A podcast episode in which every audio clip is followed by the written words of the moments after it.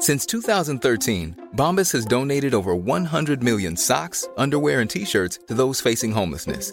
If we counted those on air, this ad would last over 1,157 days. But if we counted the time it takes to make a donation possible, it would take just a few clicks. Because every time you make a purchase, Bombas donates an item to someone who needs it. Go to bombas.com slash ACAST and use code ACAST for 20% off your first purchase. That's bombas.com slash ACAST, code ACAST.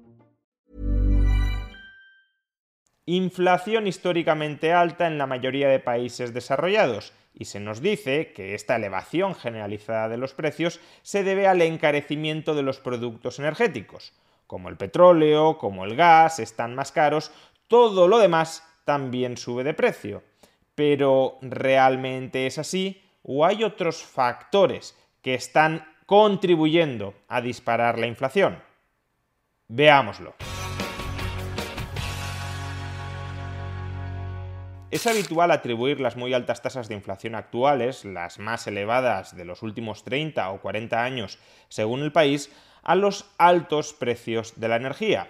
Los elevados precios del gas, los elevados precios del petróleo, están repercutiendo en algunos bienes que son muy intensivos en el componente energético, por ejemplo la electricidad, y todo ello está generando una imagen distorsionada de los precios. No es que suban generalizadamente todos los precios. La inflación se suele definir como un aumento generalizado de los precios, sino que suben mucho algunos precios concretos dentro del IPC, dentro del índice de precios al consumo, y eso está llevando a que el IPC aumente, pero por culpa de esos poquitos precios. Por consiguiente, no estaríamos ante un fenómeno inflacionista generalizado, sino solo ante una inflación de algunos costes que tienen una incidencia muy fuerte dentro del IPC.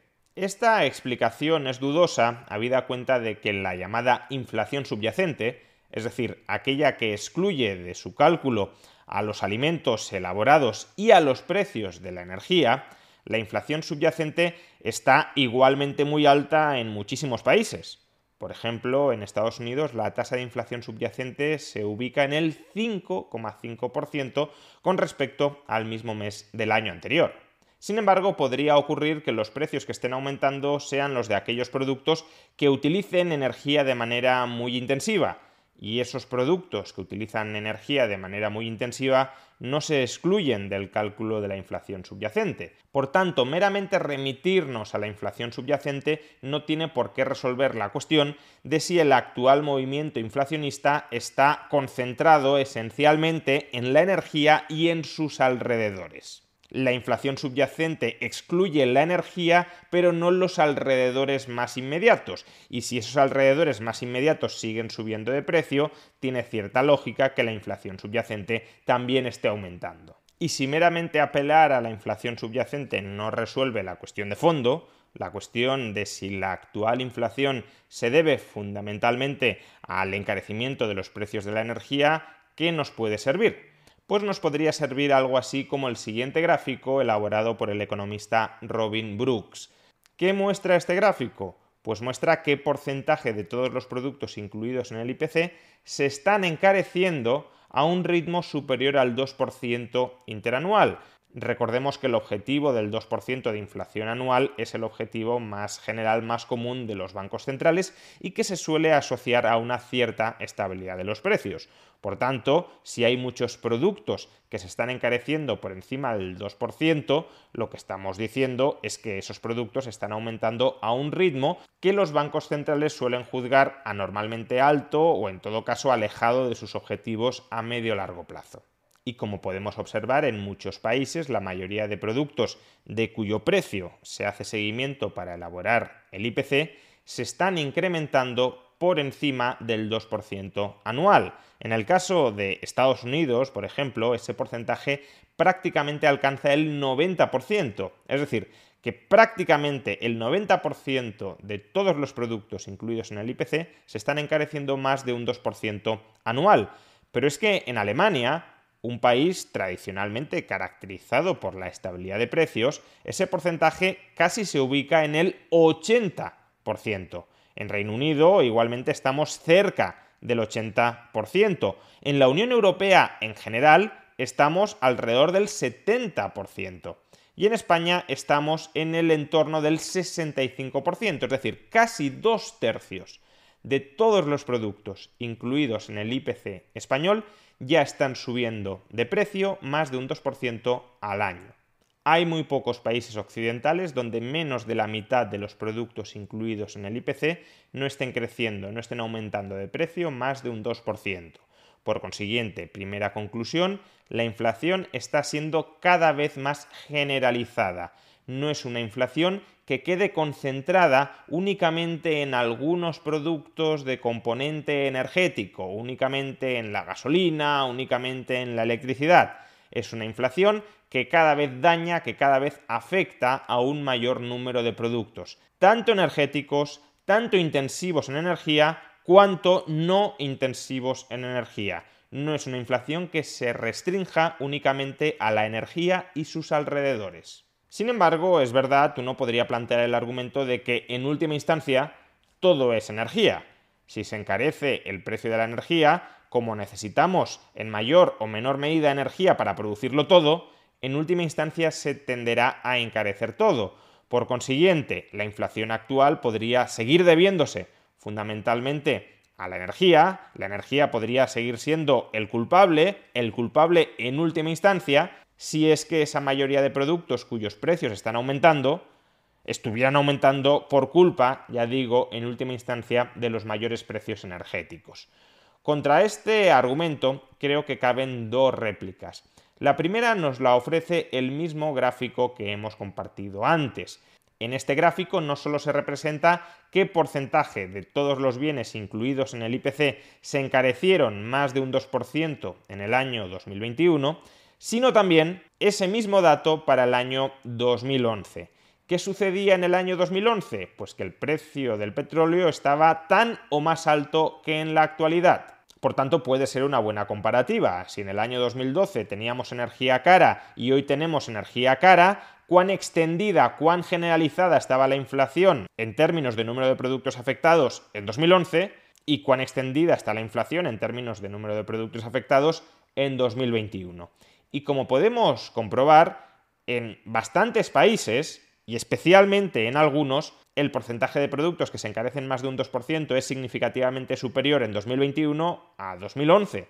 En el caso de Estados Unidos, ya lo hemos mencionado, en el año 2011 estaban subiendo de precio más de un 2% el 55% de los productos.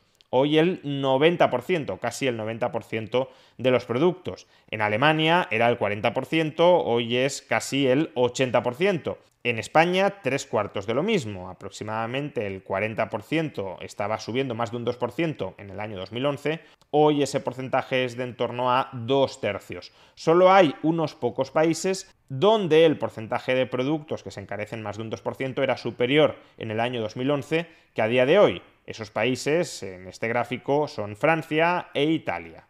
Pero es que además hay un segundo motivo, con un enfoque más teórico, por el cual no podemos culpar única o mayoritariamente a la energía de la inflación que estamos viviendo a día de hoy. Si hubiese un alza generalizada de costes como consecuencia del encarecimiento de la electricidad y los empresarios trataran de repercutir esos mayores costes en forma de mayores precios de sus productos, los agentes económicos no dispondrían a medio plazo de capacidad económica suficiente para hacer frente a todos los precios que se están encareciendo. Si mis ingresos no aumentan y se me encarece todo lo que puedo comprar, entonces ya no podré comprarlo todo. Tendré que priorizar. Compraré algunos productos y no compraré otros. Durante un tiempo puedo echar mano del ahorro si lo tengo, pero nuevamente el ahorro se termina agotando o aunque no se agote, yo no quiero agotarlo para comprar más de todo a un precio encarecido y por tanto en algún momento, tal como mencionaba, dejaré de comprar algunos de esos productos que se han encarecido. Si actualmente sube el precio de todo o de casi todo, en España dos tercios de los productos se encarecen más de un 2% y sin embargo no se está reduciendo el gasto que estamos dirigiendo hacia algunos de esos productos que se están encareciendo para poder financiar el sobreprecio, el sobrecoste de otros de esos productos, es porque en general el gasto agregado está aumentando. como hay más gasto agregado dentro de la economía, podemos pagar en términos nominales los mayores precios de venta y por tanto los empresarios recuperan en términos nominales los mayores costes energéticos que están padeciendo. Si no hubiese más gasto y los precios subieran, habría que priorizar qué productos compramos y cuáles dejamos de comprar. Y aquellos que dejaríamos de comprar no verían sus precios subir porque simplemente su demanda caería. Por tanto, para que haya un aumento sostenido de precios de todos los productos, no basta con que se encarezca la energía, es necesario que haya un aumento sostenido del gasto agregado nominal. ¿Y qué factores determinan que el gasto agregado nominal pueda aumentar? Pues las políticas de estímulo, las políticas monetarias expansivas y las políticas fiscales expansivas que también introducen gasto, sobre todo gubernamental, dentro de la economía. Por tanto, la inflación actual, en la medida en que persevere en el tiempo, no se podrá atribuir en absoluto solo a la energía. De hecho, el encarecimiento de la energía puede ser un síntoma de que hay mucho gasto agregado dentro de la economía y por tanto aquellos recursos que son relativamente más escasos, por ejemplo ahora mismo la oferta de petróleo, se encarecen de manera sobreproporcionada por ese impulso artificial del gasto. Pero aun cuando hubiese un encarecimiento originario de la energía, ese encarecimiento originario de la energía no podría extenderse a toda la economía, a la mayoría de los precios de la economía, si no hubiese una política de gasto agregado, política monetaria y política fiscal, que permitiera sostener esa elevación generalizada de los precios. Y cuanto más tenga que ver la inflación anormalmente alta que vivimos con un exceso de gasto agregado, más probable será que se suban los tipos de interés.